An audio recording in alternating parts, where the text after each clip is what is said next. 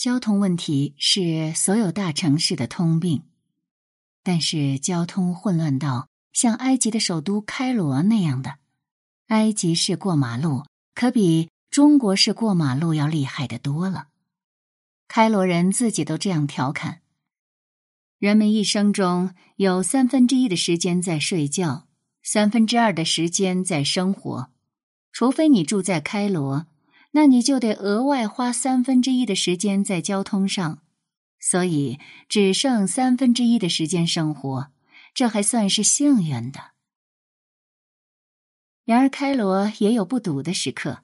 每当在英超利物浦效力的埃及球员萨拉赫比赛的时候，可谓是万人空巷，开罗人都忙着看比赛去了。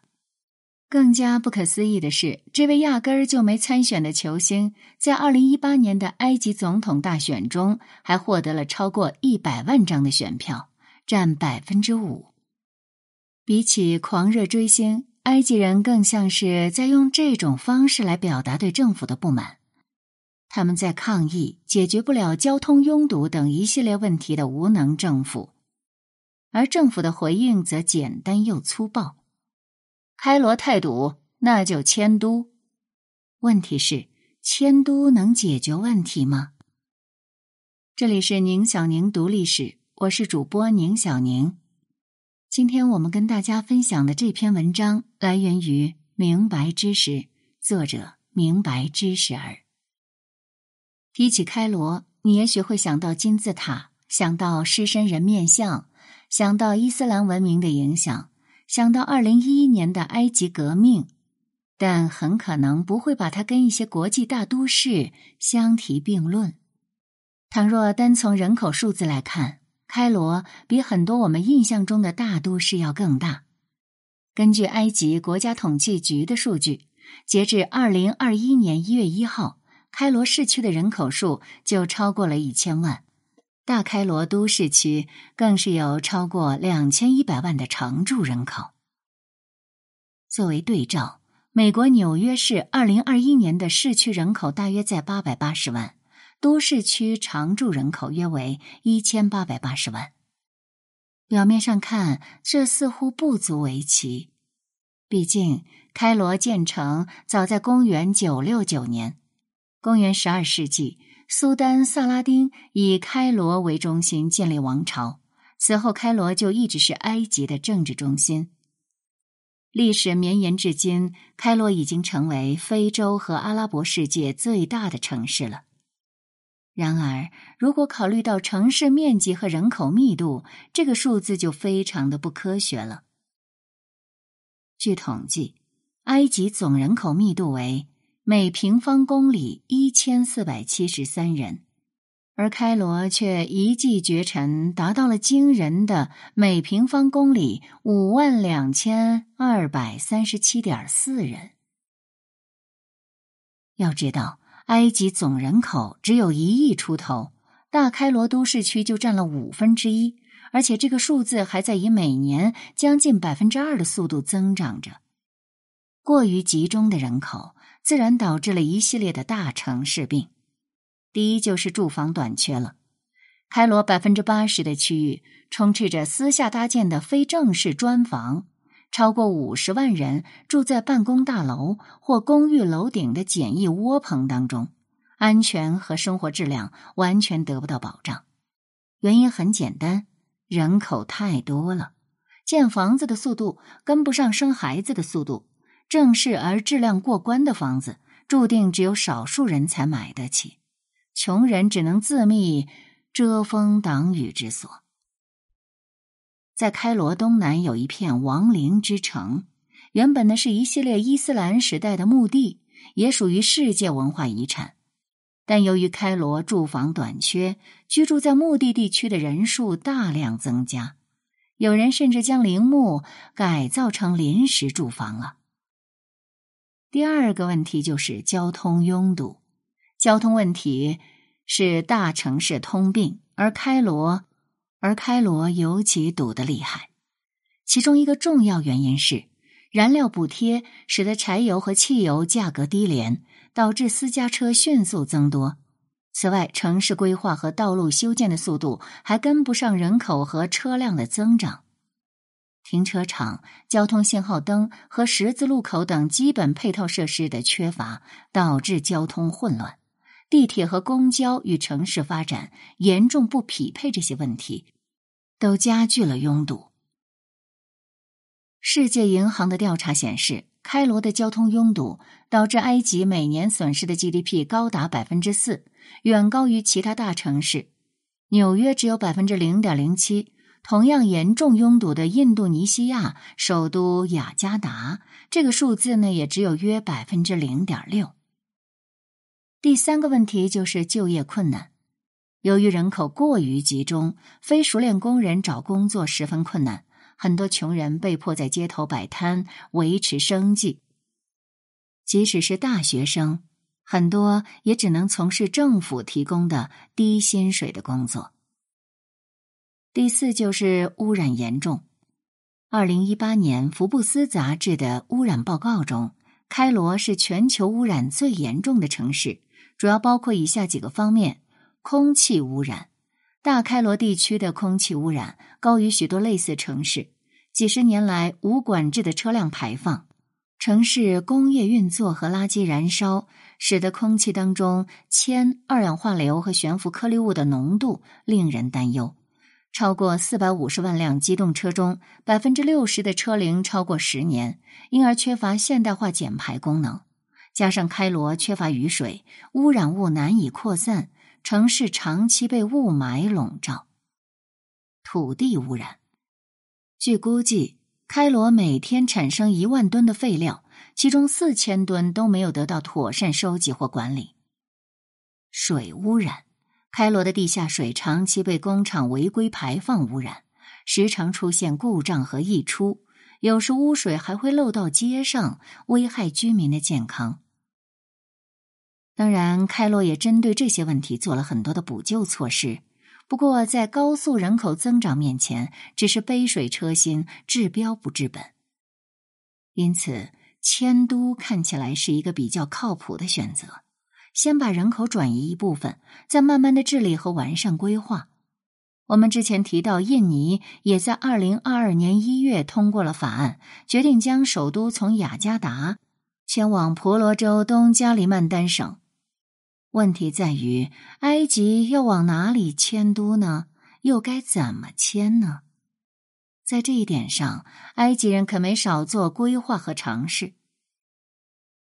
首先，本就人满为患的尼罗河沿岸和尼罗河三角洲可以先排除。虽然埃及有一百万平方公里的国土，然而其中绝大多数都是无法耕种的沙漠地带。上亿人口的生存非常依赖于母亲河尼罗河，往本就人多的地方迁都那是无济于事。那接下来就只剩下，只剩下沙漠了。当然不是离开罗十万八千里远的沙漠腹地，而是靠近开罗和尼罗河三角洲的沙漠边缘。这些地方本没有城市，想要迁移人口，必须先要建立城市。一九七七年，斋月十日城开始修建；一九七九年十月六日城建成。上世纪九十年代至今，先后建立了谢赫扎耶德城、奥布尔城、肖鲁克城等卫星城市。而到现在为止，建得最大、最完整的新城市是二零零零年开始动工，位于开罗东南方向的新开罗。这些城市建设时目标是远大的，不是奔着传统意义上的郊区建的，而是想发展成有着独立生态的新都市区。不过，理想很丰满，现实很骨感。包括新开罗在内的一系列城市，并没能解决开罗的人口问题。没办法，埃及的政治经济中心都还是在开罗。人们自然不愿意搬离，前往没什么就业机会的新城市。于是，埃及决定把行政机构搬到下面这个新城市，自上而下推动人口迁移，促进新城市的发展。这个城市的规划呢，始于二零一五年，目前还没有正式的名称，正在公开有奖征名。那暂且把它称为埃及新行政首都，简称为新首都。大家是不是觉得隐隐约约有种熟悉的味道呢？那么，埃及新首都的特殊之处又在哪儿呢？首先，新首都的行政区域规划集中且清晰，比起开罗城中分布杂乱的行政机构，这样集中而清晰的划分，无疑能够极大的提高办事效率，减少不必要的拥堵和污染。此外，壮观的人民广场、无名烈士墓，两者间宽阔的阅兵大道，以及吉尼斯认证的世界最高旗杆，达到二百零一点九五二米。具有很强的国家象征意义，能够提升民族自信。你或许会说，这些在其他国家首都也不少见，算不得什么。可是接下来，这个类似九宫八卦阵的建筑八角大楼，大概是仅此一家，别无分号了。八角大楼会成为埃及国防部和军队的新总部，建成之后呢，规模将会超过美国五角大楼。成为世界上最大的国防建筑群。八角大楼的外围还为工作人员和军人规划了一系列的配套设施，包括住房、医院、商场、清真寺和教堂。根据二零一九年的统计，埃及有百分之九十点三的穆斯林，百分之九点六的基督徒，还有体育场、酒店等等，可以说这是一个城中之城。当然，尽管目前它被叫做新行政首都，新首都的规划可不仅仅是一个行政和国防中心。在城市的北边和南边有两个大型体育中心。北边的体育城呢，已经承办过二零二一年男子手球世锦赛了；南边的国际奥林匹克中心则更为野心勃勃，旨在使埃及成为第一个举办奥运会的非洲国家。二十个风格各异的居住中心、中央商务区、大学和知识中心、大型清真寺和教堂，也都在新首都雄心勃勃的规划里。城市的中心会有一条蜿蜒的人工河，模仿流过开罗市区的尼罗河，而河滨则会建成一座城市公园，面积会是纽约中央公园的六倍。此外，新首都还会有一座方尖碑形状的摩天大楼，计划于二零二四年开工，二零三零年竣工。大楼的高度正好一千米，建成后就会超越迪拜的哈利法塔，成为世界上最高的建筑了。看起来，这座新首都似乎是完美无瑕的，只需要按规划建好，完成人口迁移，就可以解决问题了。而且，从二零二一年十二月开始，埃及政府已经在往新首都搬迁了，计划半年内完成过渡。然而，现实永远没有想象那么完美。新首都是埃及现任总统塞西二零一四年上任以来启动的最大项目，从刚开始就被批评为面子工程，认为它高达四百五十亿美元的成本。其实这只是刚启动时的预估数字，目前的预估成本已经达到五百八十亿美元了。人们认为这个成本完全可以用来治理老开罗的问题，或者是发展其他更有利于民生的项目。对此，埃及政府怎么看呢？他们说，新首都与建新路、扩建苏伊士运河等项目都可以吸引外来投资。为超过一百万人口提供就业机会，这一项目会成为埃及二零三零年愿景的重要组成部分和驱动力。其实，埃及二零三零年愿景是埃及政府于二零一六年发起的一项国家议程，包括到二零三零年要实现的八个主要国家目标，涉及贫困问题、社会平等。经济发展、科技创新、环境保护、国家治理、和平与安全、国际影响力等领域，而新首都正是这个宏伟愿景的重要组成部分。但问题在于，引进外资的计划没有想象中那么顺利。